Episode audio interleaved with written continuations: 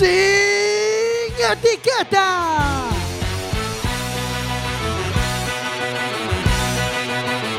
Cuac FM, tu radio comunitaria. Radio Comunitaria 103.4 vas a escuchar sin etiquetas.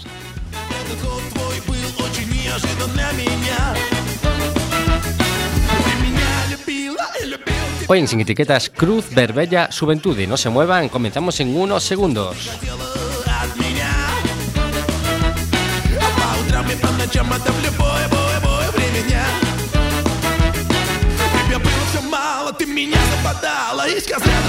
Campo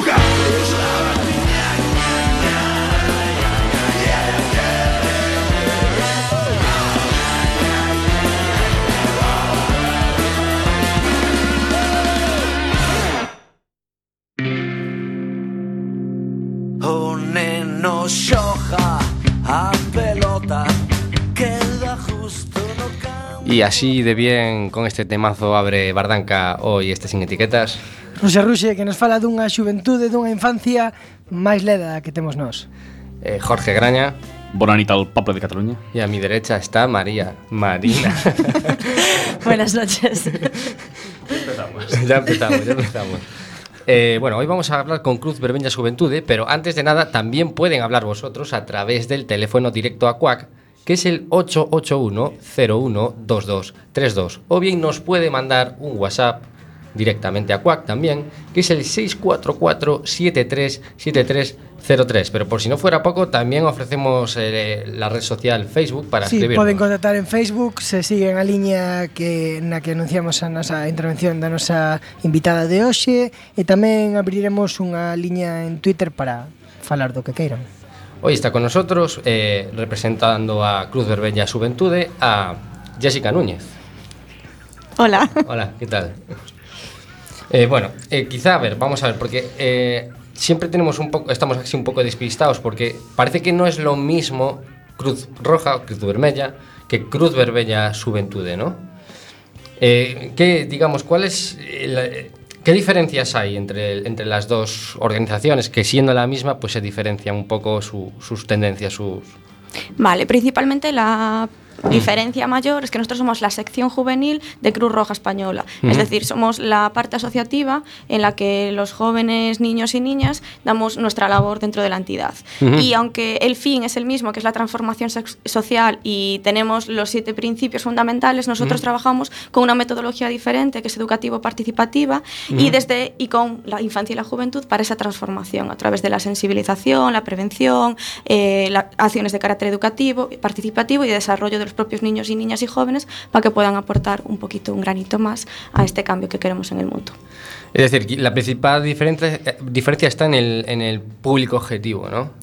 Público objetivo y público que formamos la, la sección O juvenil. sea, dentro de Cruz Roja, Mm. la Cruz Roja que nosotros con- conocemos, tal, pues bueno, cada hay, hay secciones dedicadas a distintos fines. Sí, hay diferentes áreas en las que se trabajan y después eh, está formada como la asociación juvenil dentro de Cruz Roja, donde los jóvenes, niños y niñas, pues damos esta labor y ahí sí que también trabajamos y, eh, temáticas igual que Cruz Roja Española, solo que las trabajamos desde otra perspectiva, desde la per- perspectiva educativa participativa.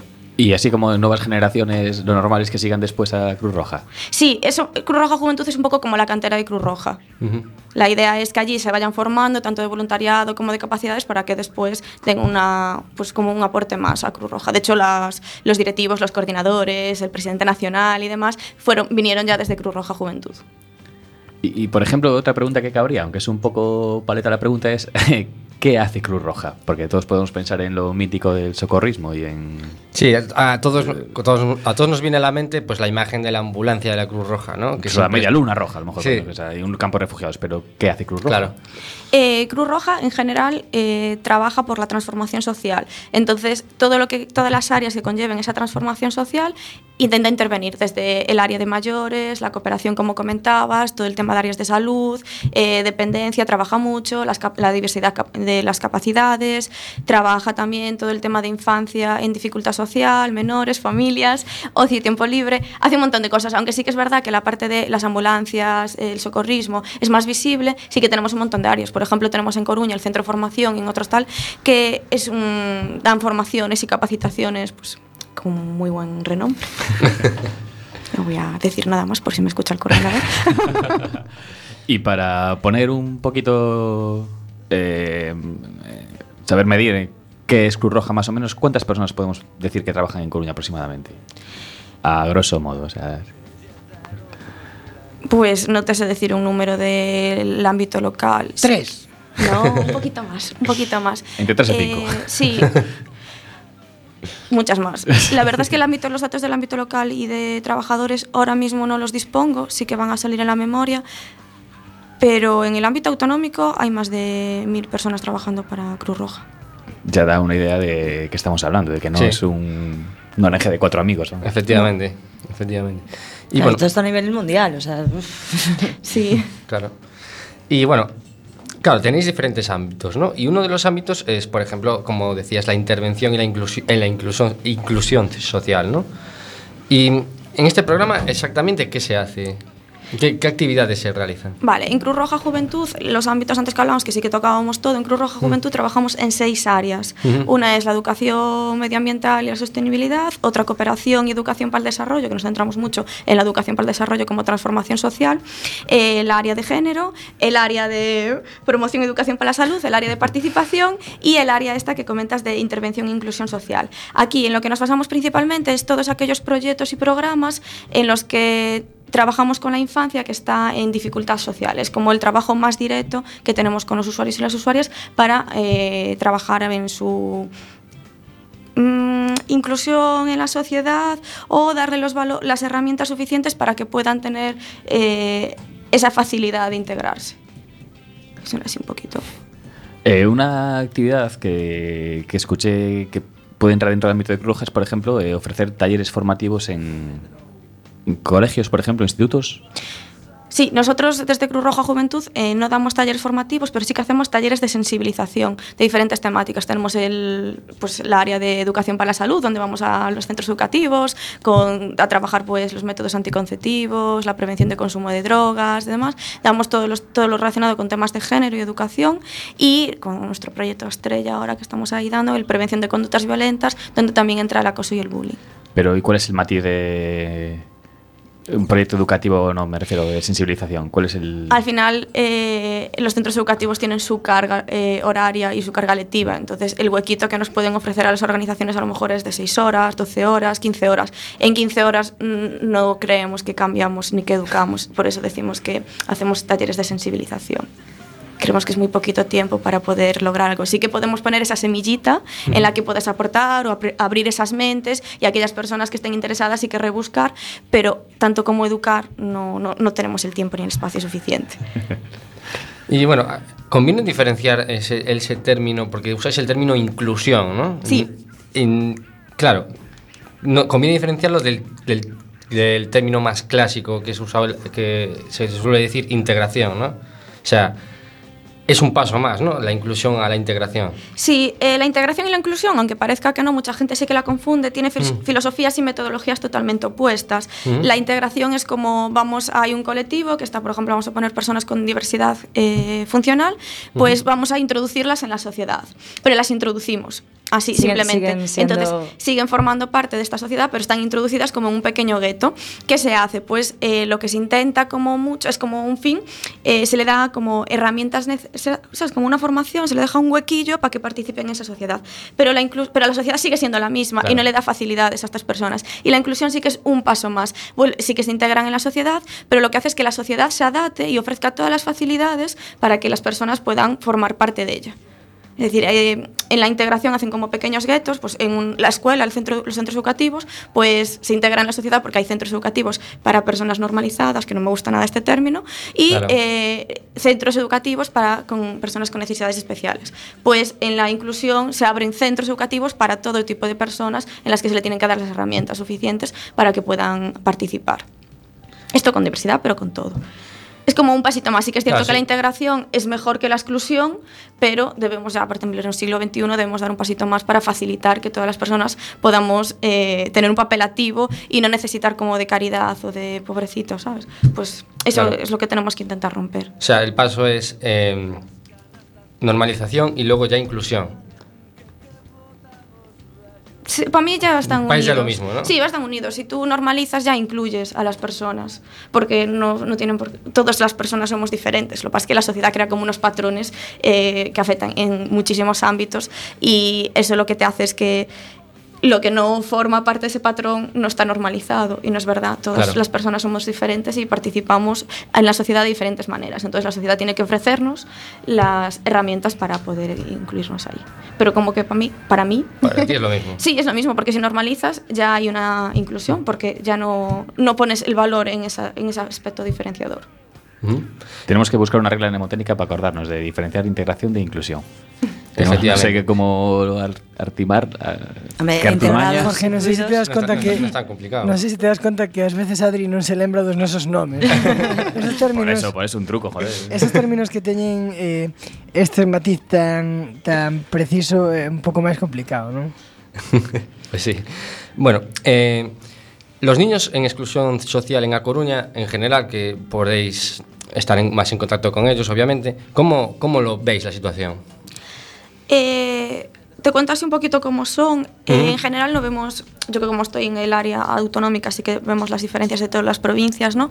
Pero en general no se ven grandes diferencias de que sean de Coruña a que formen de Lugo, tal. Incluso la semana pasada estábamos en una reunión estatal que era del proyecto de promoción del éxito escolar y en la que estábamos hablando un poco de las características de estos niños y nos dimos cuenta que al final eh, esta esta situación de pobreza genera características, que aquí unas poquitas para contaros, que, que son comunes en todo el ámbito estatal, porque al final eh, son niños vulnerables, Ujú. son niños que tienen cargas que no corresponden a su edad, por a lo mejor la situación familiar, son niños con alta emotividad, en el sentido de pues, que todo lo viven muy en extremis, tanto las decepciones como las depresiones, como las agresiones, Bueno, es los que al que final están más... hay una con- confluencia de características en, Sí, en todos tienen carencias afectivas, de pautas educativas, eh, bien porque a lo mejor la familia no está preparada para aportarse o porque no tienen tiempo, Ujú. porque también pasa. Tienen un concepto de, jus- de justicia un poco distorsionado. Yo que cuando estuve en la casa, antes de estar en- aquí en Cruz Roja Juventud, estaba de educadora en la casa de familia y eso lo vivías mucho porque eran niños que estaban con dificultad social y ese concepto de justicia un poco distorsionado, pero que lo llevaban ahí, a de que te van a defender y cómo formes parte de su,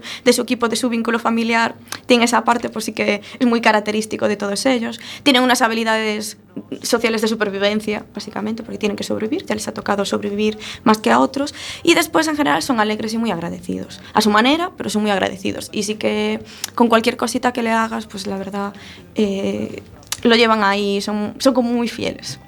Y me, me resulta muy característico eso, que en la reunión que tuvimos, porque fue la semana pasada, justo estábamos haciendo un poquito de cómo eran estos niños y nos dimos cuenta que daba igual un poco la parte, esta situación de pobreza, de exclusión que llevan, de vulnerabilidad, les hace tener como unas características tipo que, bueno, que ya que están un poco englobadas, sí que tenemos que hacer bastante foco para trabajar con ellas y darle más facilidades. Pero, cuando dices lo de, por ejemplo, capacidad de supervivencia, o sea, ¿qué aprecias en esos niños eh, o sea, para llegar a esa conclusión? Bueno, pues tienen unas estrategias para que les para conseguir sus cosas y esta picardía y esta pillería que no tienen a lo mejor otros niños, otras niñas de, de su edad.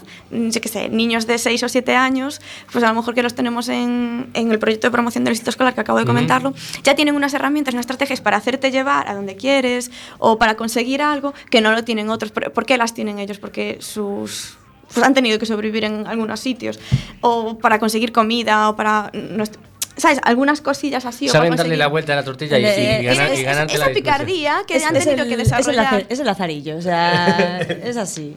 Y el hambre agudiza el ingenio, eso, eso está Sí, eso, clarísimo. o tener eh, recursos igual que sus iguales, ¿sabes? No es que aquí ahora mismo pues sí que tenemos una situación un poco más facilitada, nos estamos poniendo las características de una población de un, no sé, de un país del- de África subsahariana.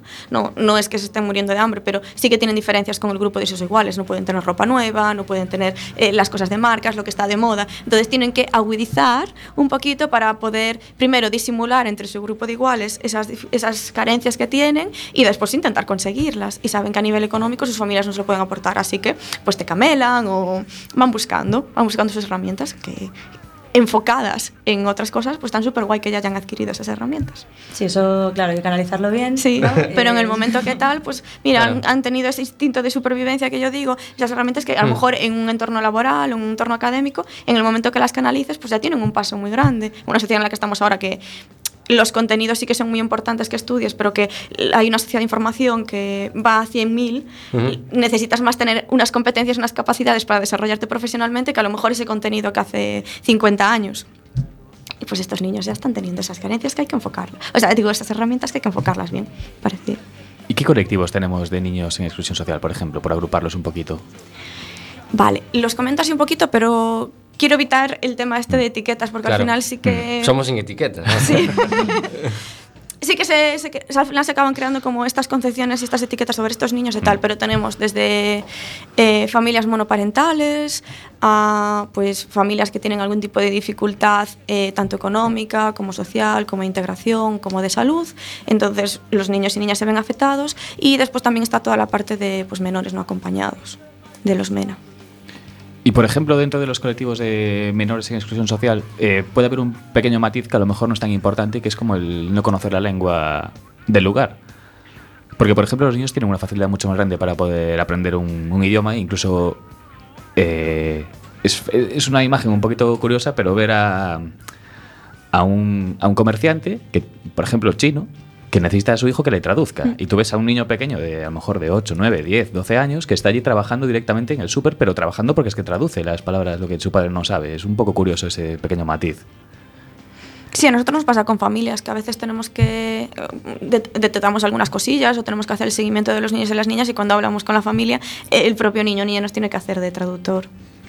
sí que es curioso. Pero bueno, ellos adaptan y al final es que, que, los niños y niñas se integren, ya es una parte para integrar esa familia y ayudan a que puedan entender el idioma, a que puedan tener un entorno laboral. Mm. Oxe, en ausencia de gelo, vou introducir unha anécdota Isto pasoume no meu traballo Unha compañeira tivo un cliente que veu eh, pedir axuda para para evitar un tema de drogadicción. Era unha persona que era adicta a cocaína, eh, marihuana e máis alcohol. Ata o punto, este punto tampouco pode resultar tan extraño, non? Pero que esa persona tiña 11 anos. Isto é algo que sona eh, tan impactante para min como para alguén que traballe nese eido ou é algo que é impactante para todo o mundo? A ver, para mí sigue siendo impactante porque no deja de ser un niño o una niña de 11 años, pero por desgracia sí que es algo que estamos viendo en el día a día. Las edades tempranas en las que se, empieza, se inician en el consumo son mucho mayores. Y, el- y a mí me parece increíble porque yo ahora mismo yo digo, ¿cómo pueden acceder si yo ni siquiera sé a dónde tengo que ir? ¿Cómo estos son capaces de entrar y conseguirlo? Pero sí que es cierto que, bueno, pues es una problemática, la sociedad, tú lo ves, eh, lo tengo hablado con alguna compañera, algún compañero de, pues yo con 12 años aún estaba jugando con, a los cochecitos, al fútbol, y ahora las niñas y niños con 12 años ya están más desarrollados y ya, ya han como espabilado más, ya han madurado. Entonces sí que, eh, pues no sé, adoptan comportamientos a lo mejor un poco más adultos y entre uno de ellos es el consumo de drogas. Y cuando estás en un entorno así difícil, pues sí que sueles acceder. Entón, agora, se vos parece un bom momento para introducir o noso primeiro tema musical, que non é outro que Canción para un niño en la calle de Mercedes Sosa e Calle 13. Qué bueno. Que ten un silencio para empezar, non vos preocupedes.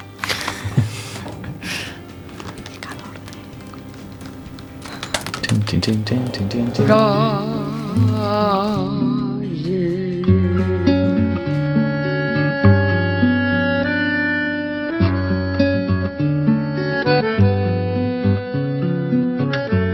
honra de los hombres proteger lo que crece, cuidar que no haya infancia dispersa por las calles, evitar que naufrague su corazón de barco, su increíble aventura de pan y chocolate,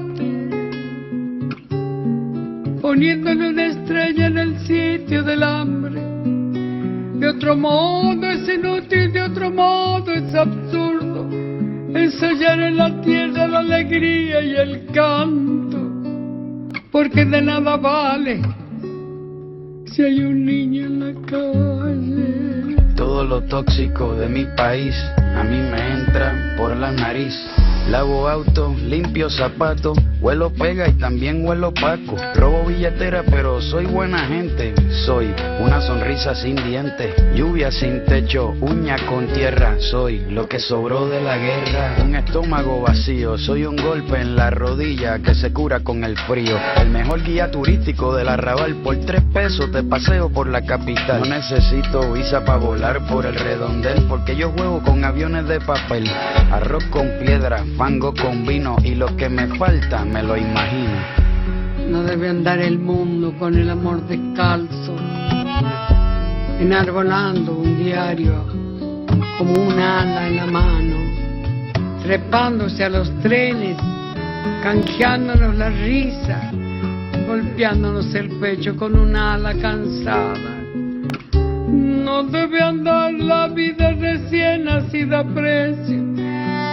La niñez arriesgada una estrecha ganancia, porque entonces las manos son inútiles fardos y el corazón apenas una mala palabra. Cuando cae la noche duermo despierto, un ojo cerrado y el otro abierto. Por si los tigres me escupen un balazo, mi vida es como un circo pero sin payaso. Voy caminando por la zanja, haciendo malabares con cinco naranjas, pidiendo plata a todos los que pueda, en una bicicleta de una sola rueda. Soy oxígeno para este continente, soy lo que descuidó el presidente. No te asustes si tengo mal aliento, si me ves sin camisa con las al viento yo soy un elemento más del paisaje los residuos de la calle son mi camuflaje como algo que existe que parece de mentira algo sin vida pero que respira Pobre del que ha olvidado que hay un niño en la calle, que hay millones de niños. Cada lunes vamos con nuestra sección de noticias, que es el deforme semanal.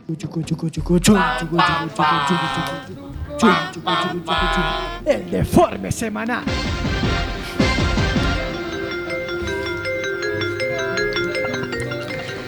Estudian multar en Rusia ao presentador do tempo que se equivoque.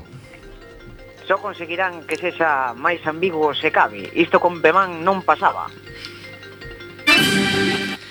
un xoven denuncia ao goberno de Utah por impedirlle ser polígamo e casarse co seu ordenador portátil.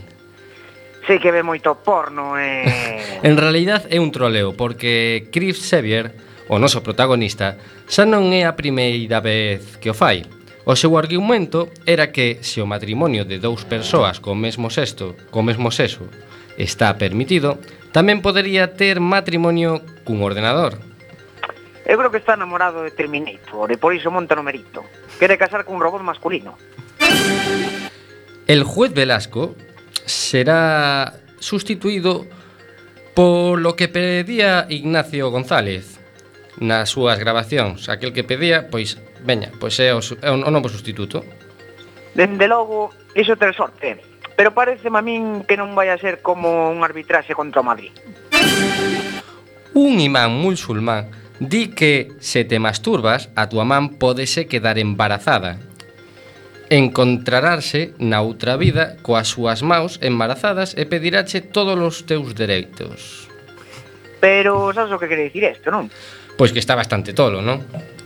Non, significa que se cascas as pallas con guantes, usa métodos anticonceptivos. Matthew Godwin, un analista político, cómese o seu libro por errar no seu pronóstico nas eleccións británicas, en directo, na televisión. Eso sí que comerse as súas propias palabras, así tiñan que ser todos. Este feito, honrao. E imos xa coa última noticia. A subdelegación do goberno de Cádiz autoriza unha protesta para abrir un hospital cerrado, pero pide deixar acceso aos pacientes. Pacientes inexistentes, claro. Iso chamase firmar permisos sin nin siquiera ler o cometido. Eh, En fin, así nos vai.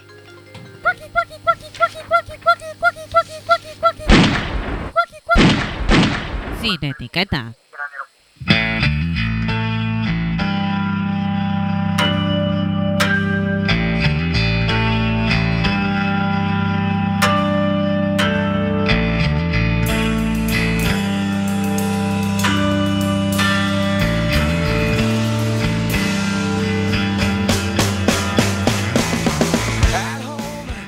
Y seguimos aquí en Sin Etiquetas con Jessica Núñez. Recuerden, 881-01-2232 o bien nos mandas un WhatsApp al 644-737303 o también nos puedes escribir directamente a nuestro Facebook. Eh, Jessica, eh, habéis redactado un boletín sobre la situación de la infancia en, vulnera- en vulnerabilidad social en Galicia. ¿Y qué conclusiones eh, se han extraído en este boletín a grandes rasgos. Tampoco hace falta que nos digas aquí una serie de, de datos así puros, ¿no? Pues te los voy a soltar. Pues, pues Bien. Perfecto. A ver, os cuento. Lo decía eh, por si no te lo sabías, claro. O sea, no tampoco hacía falta. Qué confianza Datos, tenías, datos, eh, muy datos, bien. Datos, datos, datos. Sí, me encantan los datos. ¿Vas a Desde copiar? ¿Vas a Sí, copiar? sí, sí, voy a tomar apuntes. Desde Cruz Roja Española, eh, a, a través de la, después de la crisis, se empezaron a hacer diferentes boletines para ver cómo estaba la situación, desde la familia, población migrante, población. Y tocó eh, la parte de los niños y niñas con las que trabajábamos. Entonces sacaron el boletín. Y nosotros desde aquí, pues quisimos eh, hacer un esfuerzo para conocer, porque decíamos, jodamos los datos al final en el ámbito estatal, pero no es lo mismo el ámbito estatal ni la realidad de un niño a lo mejor en Sevilla, una niña en Sevilla, que una niña aquí en Coruña. Entonces quisimos hacer como un mayor conocimiento y un mayor esfuerzo de saber cómo estaban esos niños y niñas. Pero tenemos un aspecto diferenciador aquí en Galicia, que es que mm, lo hicimos desde la perspectiva de, las- de los propios niños y niñas. Es decir, establecimos unas encuestas y demás donde ellos nos iban dando su opinión. No es lo que nosotros pensamos, que a veces las entidades o las organizaciones hacemos un poquito de creemos que no sé qué, creemos que la sociedad y se nos olvida preguntar y más cuando hablamos de niños y niñas. Se nos olvida saber cómo sienten, cómo viven, si eso que vemos nosotros tan diferenciador, pues ellos lo ven así o ven esa escala. Entonces, bueno, hicimos estas pequeñas encuestas y salieron diferentes datos que ahora te suelto. Mm. Mira, así aspectos importantes en un tema de relaciones de dificultades económicas. El 70% se preocupa por las dificultades económicas que atraviesa su familia, es decir, son conscientes de eso. El 60,8% 60,8 relaciona la crisis con el desempleo. Y un dato que a mí me preocupa mucho es que ellos nos cuentan que más de un 40% de los niños y niñas que, con los que hicimos el estudio, en su familia ninguna de las personas adultas trabaja o los que trabajan no tienen un- una jornada laboral de más de 20 horas a la semana. Por lo tanto, pensamos un sueldo medio que será unos 400 euros para toda la unidad familiar y es terrible. Sí. Es terrible. Y genera datos como que, bueno, nosotros tenemos un montón de niños que no pueden pagar eh, su material escolar, no pueden ir al dentista, eh, no pueden pagar el comedor, lo que son unas gafas, todo este tipo de cosas que los, los van, van necesitando a lo largo de su vida escolar, no tienen acceso. Después había cositas así también que me llamaron la atención. Es que un 26% no tiene calefacción, pero que había un 55% de niños que nos afirmaban que pasaban frío en invierno en sus casas. Y sobre todo eran las zonas rurales, que nosotros pensábamos pues a lo mejor zonas rurales, la típica estufa de leña y demás. Pues bueno, estos niños ni siquiera tienen este acceso y nos contaban que pasaban frío. Y el dato que a mí más me duele cuando estuvimos haciendo el análisis es que había un 12% de niños y niñas que nos dijeron que se habían tenido que mudar porque debido a un desahucio. Y en alguna entrevista así que me habían comentado de, bueno, un 12% tampoco es tanto. Yo pensaba, es que un 12% de niños y niñas que han tenido que pasar por ese trauma de dejar su hogar, sus pertenencias, saber que era un desahucio, eh, todo el proceso que conlleva el desahucio, eh, eh, intervenir la policía y demás. Es que es terrible, ¿cómo van a Sí, es- es seguir terrible. desarrollando eh, esa vida, ¿no? ¿Cómo van a tener ese... Es que yo creo que es terrible para un adulto. eh, para un niño eso es traumático, totalmente Claro. traumático. Mm, Y cuando intentaban pues eso quitar, bueno, solo era un 12%, tal, es que me da igual, es un 12%, son muchísimos niños y niñas que han tenido que sufrir esto en una sociedad que entendemos que está desarrollada, no puedes no puede pasar. Y después, bueno, cosillas así como que carecen de internet, de teléfono móvil, más de un 40% no tiene ordenador, eh, niños de 12 y 14 años dicen que no disponen de material adecuado para estudiar. Después hablamos de fracaso escolar, pero no, no empezamos a indagar qué es lo que les lleva a este Que es lo que fracaso les lleva escolar. fracaso escolar, obviamente, ¿no? Y bueno, sigo contando. O- Sí, sí, sí, a mí me está interesando mucho, sí. Vale, eh, después, tema de carencias alimentarias, que contaban que la mayoría no pueden hacer las tres comidas principales, sí que solían hacer uno o dos, y aquí dentro de esto empieza a entrar el aspecto de género, que es muy interesante, que salen datos muy interesantes eh, en el boletín, y es que dentro de los niños y niñas que a lo mejor eh, pasan más hambre, eh, pero, eh, los que pasan más hambre son las niñas. Y no es, por, no es por ámbitos, porque llegamos un poquito más, no es por ámbitos a lo mejor de que quieren estar a dieta o no. Es al final porque es- en la familia se acaba priorizando que como que las niñas tienen que comer menos o tal. Cuando hay un... le- les íbamos preguntando cuando hay pues a lo Es mejor decir, una que, cantidad que cua- a extrema. la hora de repartir le toca menos a ellas. Sí, no todas, pero sí que no, comentaban Pero algunos. es un que, porcentaje bueno, que se nota. O sea, es- Sí, ellos lo nota. comentaban y, y entonces mm, nos pareció bueno muy importante pues también destacarlo. Y después está toda la parte del ámbito académico que hablan de fracaso, más de un 43% no está en el curso que le corresponde y esto a medida que, esto en datos generales, a medida que va aumentando la edad, Sí. el fracaso va tal, a tanto que hay un 61% de los niños entre 12 y 14 años que ya no están en el curso que le tocaría. Y bueno, la gran mayoría afirman que los estudios no los motivan, no están relacionados con sus intereses, eh, no ven que aunque vayan a estudiar vayan a tener un futuro porque piensan que van a seguir desarrollando su dinámica familiar, su desestructura y piensan que bueno, pues que aunque tengan una carrera o que tengan algo, ya que ya lo ven súper alejado, pero que no van a tener la oportunidad por ser quienes son o por vivir en la zona en la que viven. Pero eso de que piensan de, de que no van a tener la oportunidad de, de ser quienes son, ¿quién les ha, ¿cómo se autoinculcan? Porque e- esa idea no, se, no está autoinculcada, ¿no? Bueno, al final la sociedad, eh, aunque ellos no nazcan, sí que sufren ese rechazo. Y ya desde pequeñitos sufren el rechazo y saben que a lo mejor van con los tenis rotos y sucios durante mucho tiempo, pues ya se meten con él en clase o con ella, le dicen, ah, es que eres pobre, tú no vas a... Al final hay diferentes factores, o incluso el profesorado, que hace un papel funda muy bueno en todos los niños y niñas, pero sí que sin querer acaba reproduciendo esto, de reñirte porque no llevas el libro, o es que ya te dije que si con esto nunca vas a llegar a nada.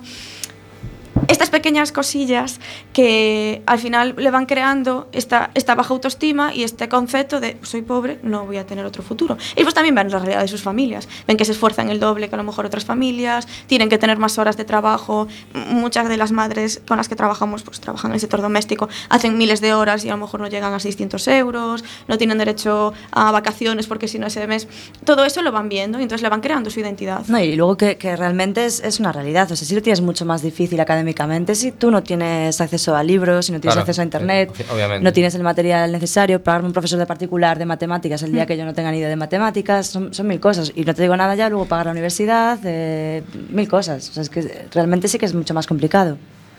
No obstante, lo que hablábamos, lo que comentaba Adri antes, ¿no? De que, por ejemplo, ¿por qué tú crees que vas a seguir la misma senda? Porque tu futuro, ¿cómo te ves siempre así? Claro, un chaval que nace en la conservera celta, joder, pues es- ve todos los días lo mismo, ve- todos los que van creciendo van, siguen allí, nadie sale de allí. Es muy fácil verse allí. En un futuro, tampoco tienes que hacer muchas cuentas. Pero igual tenemos la suerte aquí en Galicia de que tampoco hay demasiados guetos. No, No hay como barrios muy muy marginales todavía, ¿no? A lo mejor como podría en otras no, ciudades. De hecho, eso en el boletín, si destacas, si comparas el boletín estatal con el ámbito de Galicia, esta parte de, ambi, de guetos, de a lo mejor extremada exclusión, no se notan, pero no hace falta estar en un gueto para estar excluído, ni para sufrir discriminación. Bueno, eu non podo estar de acordo con que non existan, non existen como noutras cidades, pero existen e son visibles na, na cidade, porque, bueno, sin ir máis...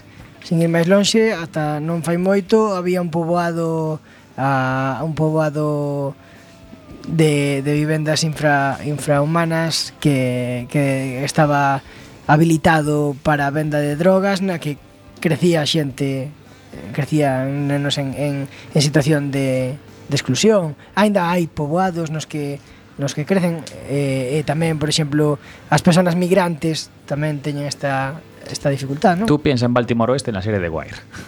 Xa, bueno... Eh, pues, digo que existen guetos, pero non existe un, unha cultura de gueto tan grande, ¿no? Por ejemplo, eu subín a, Pina, a Penamoa, por eso te digo, quero decir, que eh, podo pensar en Baltimore. Eh, de feito, vexo, vexo as esquinas, eh, nas esquinas de Catanga ainda se sigue vendendo día de hoxe, eh, está volvendo heroína, quero decir, que tampouco está moi lonxe, eh?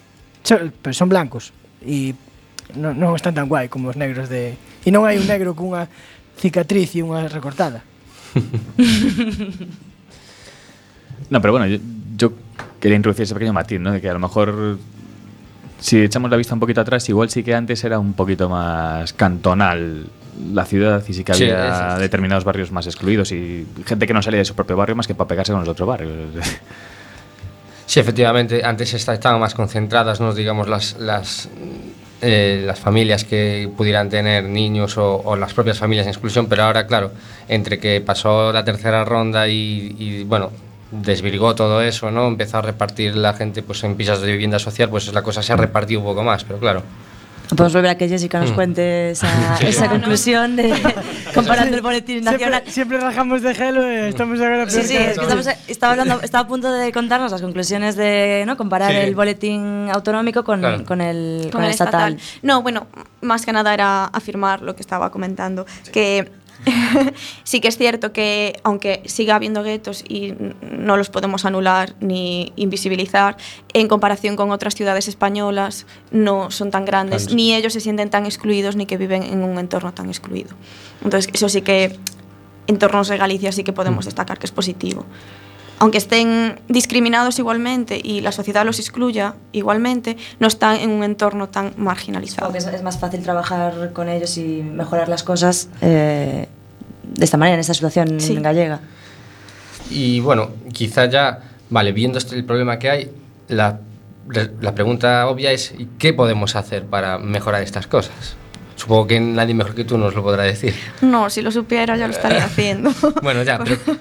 Bueno, Por desgracia, ¿qué sí. pequeñas acciones podemos hacer el conjunto de la sociedad para, para que no se... para, digamos, atenuar el agravamiento de estas situaciones? Vale, lo primero es eh, ser conscientes de todo lo que está sucediendo. Y no solo aquí, también Que en otras es el partes primer del paso, mundo. porque Ese a es el veces, primer nos- paso. a, veces, a veces no somos conscientes, ¿no? No, vivimos en un mundo que ya va tan rápido, tengo que ir a trabajar, acabo, quedo con mis amigos, mm, me tengo que comprar nueva ropa, que no voy a la moda, ahora no sé qué en Instagram, saco la foto, me subo no sé qué, que no, no- no somos capaces, vamos por la calle así no somos capaces de ver un montón de realidades que están pasando a nuestro alrededor, o no las queremos ver, o la sociedad nos enseña a no verlas. Entonces, eso es lo primero, tenemos que ser conscientes de todo lo que está sucediendo, en todos los ámbitos, y cosillas que no pasen como lo que comentaba de que vuelvo a decir que la labor que hacen los- el profesorado en los centros educativos es maravillosa, pero sin querer reproduces y le riñes a un niño y una niña porque no tiene Claro. ese libro escolar. Hay que detectar por qué no tienen, hay, hay que visibilizar. Debemos aumentar un poco la sensibilidad, ¿no?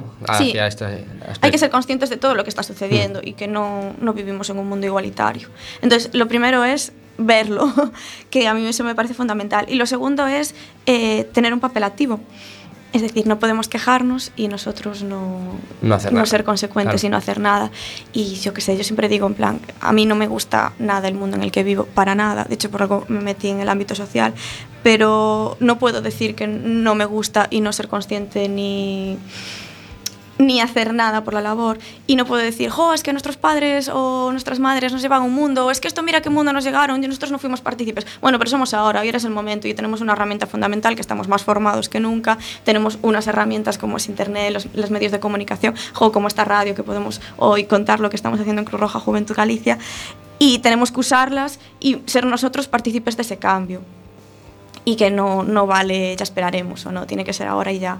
Porque yo no quiero seguir formando parte de un mundo en el que eh, la gente no pueda desarrollarse como persona, ni su ámbito laboral, profesional, Claro. ni emotivo, en- porque no tenga las herramientas o porque no se lo permita la sociedad o porque haya unas limitaciones. Debemos de ser todos iguales. Supongo que te habrás encontrado una vez con algún, bueno, con muchos niños que dices, qué rabia, ¿no? Con lo, con espabilado que es, que no tiene esta oportunidad, que no tiene las oportunidades que tengan los demás. Supongo que te habrás enfrentado muchas veces a eso.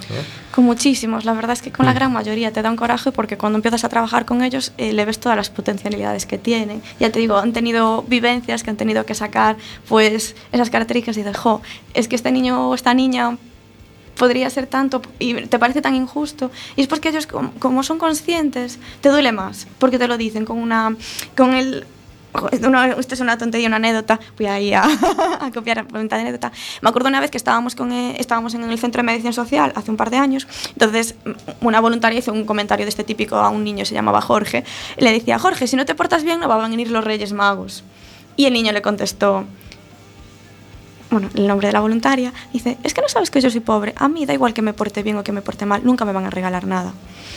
Eso a mí eso me partió el alma, porque él ya era consciente, daba igual eh, el tipo de actitud o el comportamiento que iba a tener. Él sabía que había algunos niños o algunas niñas en su clase que se portaban mal o que no tenían un comportamiento y que tenían todo Claro. y más allá. Y que él daba igual el esfuerzo que hiciera en tener buenas notas, en comportarse bien en casa o no sé qué, que no iba a tener ese regalo. Entonces decía, no ves que yo ya soy pobre. A mí los Reyes Magos no me van a traer nada, da igual lo que me porte bien o que me porte mal. Así que ya, pues mira, ya prefiero portarme mal.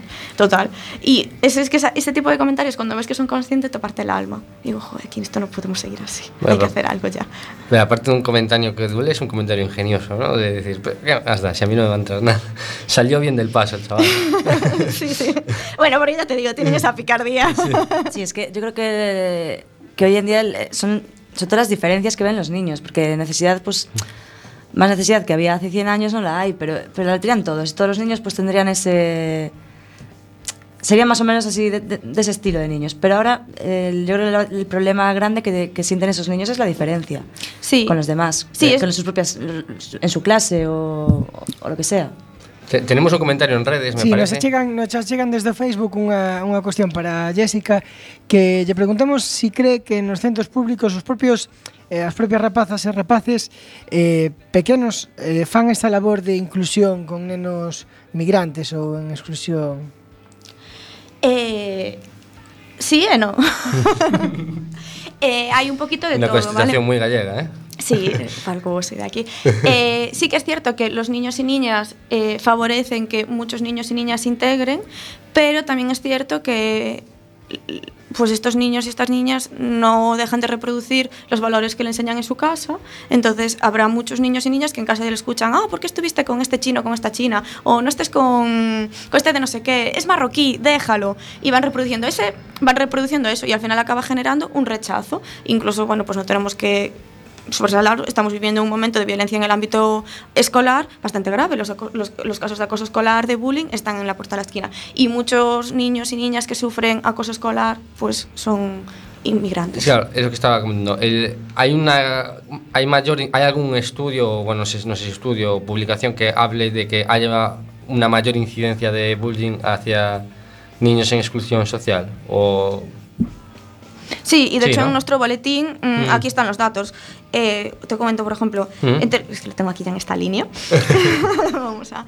eh, los niños entre 8 y 11 años eh, dicen que las relaciones con los compañeros, adolescentes y tal, sufren insultos, marginación, violencia física y en el centro educativo. Y que un ce- un- más de un 50% han recibido de este tipo, de, no solo un insulto o un caso aislado, que es algo que se va manteniendo un 50% de los niños que les hemos preguntado. O sea, que hay un valor bastante alto. Y que, bueno, Después comentan que entre los 12 y los 14 años eh, ellos acaban eh, generando esas conductas porque como se cansan de que los insulten, de que los acaban pegando, de que los acaban excluyendo, para protegerse acaban generando eh, el efecto contrario. Entonces, pues para liderar algo mejor en el aula o defenderse, toman ese tipo de actitud. Pero bueno, que más de un 50% hayan sufrido insultos, marginación, violencia física en el centro educativo. Sí que no es un estudio concreto de bullying y de acoso escolar, fue un boletín que le preguntamos sobre Mm. situación, pero son pequeñas pinceladas que sí que ya nos da un poco de escuchar qué dicen. claro. Y hablando con ellos te dicen que pues porque no son de aquí, o por- unos, algunos te dicen o algunas que es porque no son de aquí. eh, bueno, la, gente que viene, las personas que profesan la religión musulmana sí que sufren bastante también, porque bueno, no se entiende, está todo el tema ahora además de atentados terroristas que yo creo que los medios de información lo que están es desinformándonos y provocando un miedo que no es necesario. Y todo el tema de no tengo móvil, no tengo ordenador, no puedo estar en la red social que ahora mismo es donde socializan mis compañeros y compañeras. Pues esto también hace que sean excluyentes. Y estos niños y estas niñas no tienen esas esos objetos, eh, estas cosas, por lo tanto sí que sufren más bullying Claro. y más acoso, más discriminación dentro del ámbito escolar. Y aquí es muy, muy, muy importante el papel de los padres, de las madres y de las familias, porque si tú haces este tipo de comentarios entre los niños y las niñas, ya le estás creando una realidad. efectivamente. Y entonces seguimos reproduciendo todas estas cosas que catastróficas. Cuando hablamos de esto del bullying, Ah. eh, en el ámbito escolar, eh, yo creo que haría falta eh, reiterar siempre lo de que es insultos y vejaciones y peleas reiterativas. Sí, no es un Porque me refiero, es dec- eh, a veces decimos ese dato y eso no se dice y claro, uno puede pensar, joder, pero si yo de pequeño le pegué al cabezón cuatro veces y al gafotas y al chino, es decir, que no tuvo peleas en el colegio, es decir, fuimos Mm. pequeños y tal. Pero en este caso es reiterativo y a veces ese término no se dice y parece un poco como en el aire, ¿no? Y a veces la gente utiliza eso, insultos, va, pero hombre, ¿a quién no le han insultado y tal? Nos falaba antes, Jessica, da, da importancia das impresións que dá a, a familia na casa Eh, e tamén, bueno, está ese currículum oculto que aparece na, na tele, nos libros de texto, etc, etc, etc. Eh, para loitar contra eso está a sensibilización da que falaba Jessica antes e, e un proxecto de sensibilización que vai ter lugar eh, nesta cidade esta semana é o proxecto Acampa no que CUAC está presente de algún xeito e que terá lugar entre o 15 e o 18 deste mes nos xardíns de Méndez Núñez Podedes atopar máis información na web www.acampa.eu eh, Bueno, o que vai facer vai ser unha representación da vida eh, das persoas refugiadas nun campamento para, para eso mesmo sensibilizarnos sobre como é esa situación. E a raíz desto imos a, a poñer un tema dun grupo catalán que se chama, se chama Charango eh, o tema chamase eh, Resiste y Grita. Otro mundo es posible. Obrigado.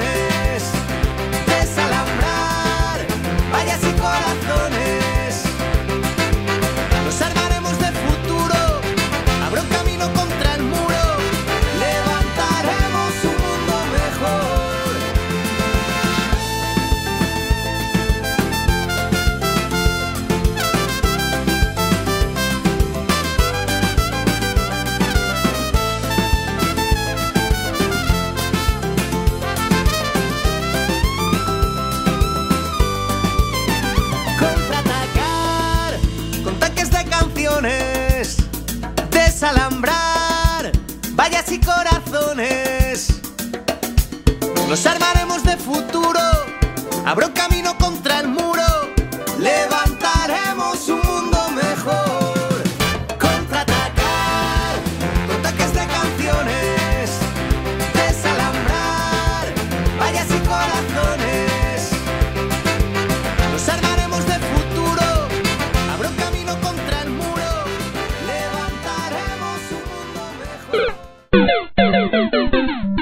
Sin etiquetas.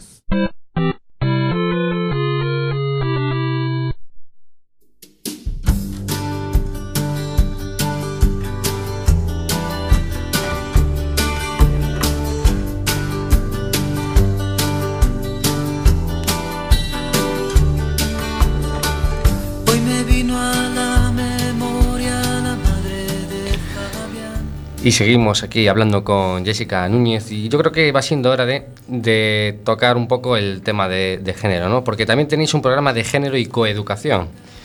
Eh, antes de nada, pues es- lo primero sería saber un poco qué actividades realizáis en, en este, en este tipo Bueno, de igual, ámbito, ¿no? igual para quien no lo sepa, estaba bien definir esto como género y coeducación. Bueno, sí, tienes razón. Sí, primero vamos a lo básico. Vale, género es esa construcción social en el que indica o el que nos eh, enseñan que los niños y las niñas o los hombres y las mujeres debemos de dirigirnos sobre unas características, ¿vale? No tiene nada que ver con las características biológicas que tenemos y Mm. depende de la cultura o no se nos asignan unas tareas u otras Ujú. eh, o el país. Entonces, género es esa construcción social en la que a las mujeres nos limitan y nos, en- como que nos van empujando hacia un camino, ¿vale? Entonces, y la coeducación lo que intenta es buscar la igualdad entre los hombres y las mujeres. Así, súper sencillito, en versión corta, que si no después. y básicamente lo que hacemos desde Cruz Roja Juventud, nosotros eh, nos declaramos una, una organización feminista. Eh, entonces, por lo que luchamos es por la igualdad, ya que buscamos esa transformación social, Obviamente, obviamente. obviamente. tenemos que buscar esa igualdad entre los hombres y las mujeres y que aunque históricamente la gente crea que hay como eh, que ya dimos unos pasos hacia adelante y que las mujeres, pues yo qué sé, ya, votamos, ya la mujer entró en el mundo laboral, estas cosas que sufragistas que pensamos que estamos en un mundo de igualdad, no es cierto. Eh, vivimos en un mundo totalmente desigual, de- desigual, tanto para los hombres como para las mujeres, incluso en nuestra sociedad. Y además ahora nos tenemos que luchar con nuevas formas del patriarcado. El patriarcado es un fenómeno así muy, muy inteligente que intenta sobrevivir, entonces lo que va haciendo va buscando nuevas so- formas sutiles en las que las mujeres que creemos que tenemos igualdad nos siguen machacando. Tema a lo mejor, eh, eh, tema de imagen, exigencias que se le enseñan a las mujeres y demás, que son nuevas formas sutiles que aunque tú piensas que, ah, pues mira, yo ya eh, vivo en un país igual en el que puedo votar, puedo eh, trabajar en lo que me guste, tengo tal, eh, no es cierto, las mujeres eh, siguen teniendo las cargas laborales, se les sigue exig- exigiendo más que a otros colectivos, tienen menos, o sea, es mu- mucho menos visible todas las acciones que haga una mujer o que un hombre.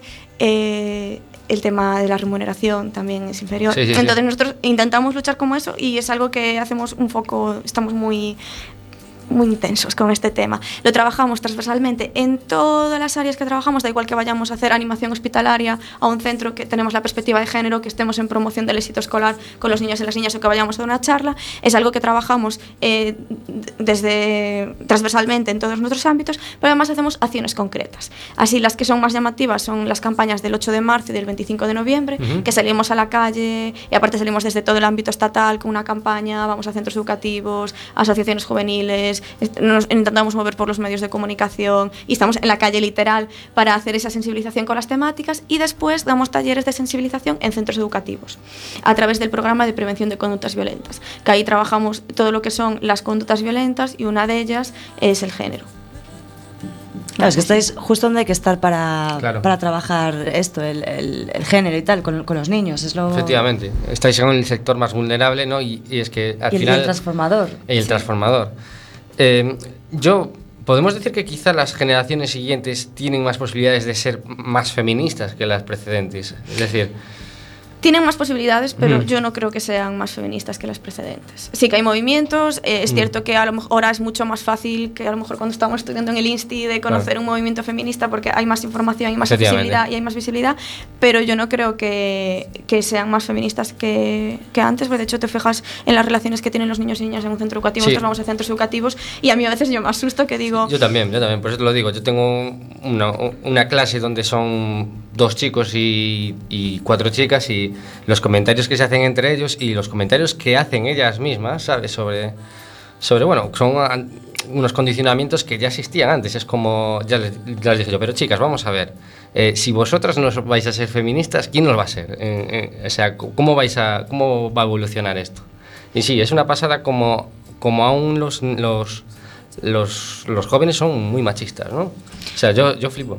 Los medios bastante. de comunicación tienen un papel muy importante. Si te- os Hmm. fijáis en las series, los videoclips, la música, eh, no tengo nada en contra de los bloggers ni los Instagrams ni nada, todo lo contrario, yo los muevo, pero sí que es cierto que sí. sí que es cierto que hay diferentes colectivos que los que son los que tienen la fama que reproducen eh, Claro. Este tipo de valores. Y además, esta es la parte que yo la veo, que una niña y un niño, mm, una niña, vamos a poner, de 17 años, como va a poder estudiar lo que quiere, piensa que es libre y no es libre. Estamos sufriendo muchos tipos de discriminación que a lo mejor en otro lado, pero el patriarcado va tomando estas Mm. formas de... de, em, jo, no sé cómo de, de em, cosificación. Mm. Eh, si, si tú sufres, igual que si un niño, una- no sé, una niña sufre un acoso o ha sido violada, sigue sintiendo esa vergüenza, la siguen culpabilizando. Los medios de comunicación, si hay una violación, dicen, esta chica con falda o llevaba no sé qué. Sí, ¿Por sí, qué? sí, Yo puedo llevar falda y no significa que esté, lleva- que esté provocando ni que esté eh, enfatizando eso. Y en cambio lo siguen provocando. Y después a mí algo que me preocupa mucho es el tipo de relaciones que tienen entre los niños y las niñas, cómo se relacionan a nivel afectivo. Y eso es como... eh, eh, nos, tenemos que enseñarles a poner las gafas violetas e intentar detectar todo esto porque lo reproducen sin darse cuenta, pensando desde una perspectiva, pensando que ya está en un proceso de igualdad. Claro, es que es peligroso el, el pensar que está todo hecho cuando no lo está. Eso es, No, no, es no. muy, Muy peligroso. Porque aparte eh, parece que, que el- el, se- hay que enseñar valores feministas eh, solo a las, a las niñas, ¿no? Y a los niños se los excluyen o, o, o sea, es- yo, yo no entiendo muy bien, o sea, realmente quien, a quien habría que enseñarle más valores feministas sería a los, a los niños en este caso, ¿no? tanto a los niños como a las niñas porque forman parte de la misma sociedad y nosotros buscamos la igualdad. Entonces eh, todos tenemos que formar parte de este cambio. Y, y a los niños también, porque sí que es cierto que, bueno, tú lo comentas, pero hay gente que dice, bueno, es que los niños, primero, porque tienen que ser conscientes de, pues, de los privilegios que tienen, porque no es justo que tengan esos privilegios simplemente por haber nacido en un sexo. Y segundo, porque el patriarcado a ellos también les afecta de algún, no en la gran mayoría, pero hay muchos niños que se sienten discriminados por esta sociedad machista en la que vivimos. La típica frase de los niños no lloran, tienes que ser fuerte. Pues también hay niños que por culpa de esta sociedad se están sintiendo discriminados, eh, excluidos y que no se pueden desarrollar. Sí, ese rol masculino, ¿no? Que, Claro. que, Entonces claro. nos afecta tanto a niños como a niñas, mayor medida sin duda a las mujeres y a las niñas, pero que tenemos que formar todos parte de este cambio. Y porque después está lo típico gracioso, ¿no? De eh, nosotros lo vamos reproduciendo, pero después cuando pues, eh, es tu hija o tu sobrina o tú no sé qué, eh, no quieres que suceda así y no comparas que sea así, pero tú sin querer lo sigues reproduciendo. "Ah, Mira esta cómo, cómo lleva o que no sé qué. Y lo... Y para el tuyo no lo quieres, pero en cambio, cuando toca a alguien de la familia, te toca algo así, es como que te duele. Si, si es para los demás, sigues juzgando según las gafas que nos ha enseñado la sociedad. No, no puede ser. Si tú quieres hacer un cambio, hay que hacer un cambio para todos. Si tú quieres que eh, esa niña que está en tu entorno familiar no sufra este tipo de discriminación, tienes que tener tú ese papel consciente, decir, pues yo también voy a cambiar mentalidad, me voy a poner esas gafas violetas y voy a empezar a ver el mundo desde una perspectiva de género. Claro. Eh, bueno, no, no, está- íbamos, iba a entrar la sección de economía, pero bueno, nos quedan escasos minutos, entonces ya cerramos con, con Jessica. Y bueno, y así a grandes rasgos también eh, organizáis campamentos de verano y estas cosas, ¿no? Sí, tenemos un montón de actividades. Cruz Roja Mm. Juventud invito a visitar el Facebook de Cruz Vermella Juventude. Hacemos un montón de cosillas. Así, un resumencito de los proyectos así rapidito que, que- próximos que tenéis. Sí, tenemos ahora mismo eh, en verano los campamentos que en principio son para ayudar la conciliación familiar, porque esta sociedad no ha cambiado para los nuevos papeles, las nuevas aperturas que nos abrieron las mujeres. Después tenemos un proyecto así bastante interesante con el tema de género que vamos a sacar para el año que viene, con ya más carácter. Tenemos el programa de jóvenes como agentes de cambio que nos va a financiar Iniciativa Soben, en el que buscamos que esos los jóvenes de hoy en día hagamos este cambio que queremos en el mundo desde una perspectiva, desde un movimiento de no violencia, desde esa perspectiva de valores de tolerancia, respeto y convivencia, para que hagamos una sociedad igualitaria. Son así un poquillo más fuertes. Y lo que tenemos en verano ahora es el servicio, está todo el año, pero que estamos haciendo bastante más difusión con el tema, el servicio multicanal de prevención de consumo de drogas, en el que hay pues, eh, canales en LinkedIn, Instagram, eh, Facebook, isto WhatsApp. podemos y atopar todo no voso Facebook, verdad? Sí, lo podéis encontrar todo y simplemente es se- para cualquier que tipo de Facebook consulta. Cruz, Cruz Roja Juventud. Cruz Vermella Juventude. Cruz Vermella Juventud. Cruz Vermella Juventude. Es simplemente que cualquier tipo de duda o cualquier cosa que se tenga con dudas de consumo, estamos ahí para ayudarlos. Y desde una perspectiva de la realidad, de sabemos que se puede, que, que, pues que se consume o que se bebe alcohol, y vamos a intentar que eso no afecte a tu salud en la medida de lo posible. Pues muchas gracias por eh, estar con nosotros. O que sí que afecta a nosa salud é ter programas tan completos como este, Adri. Sí, verdad, verdad, hace mucho que no hacíamos un programa tan completo, ¿verdad? Eh, excelente el trabajo de Jorge, Bardanca, Gracias a todas. Buenas Buenas noches. Buenas noches y nos vemos el lunes que viene.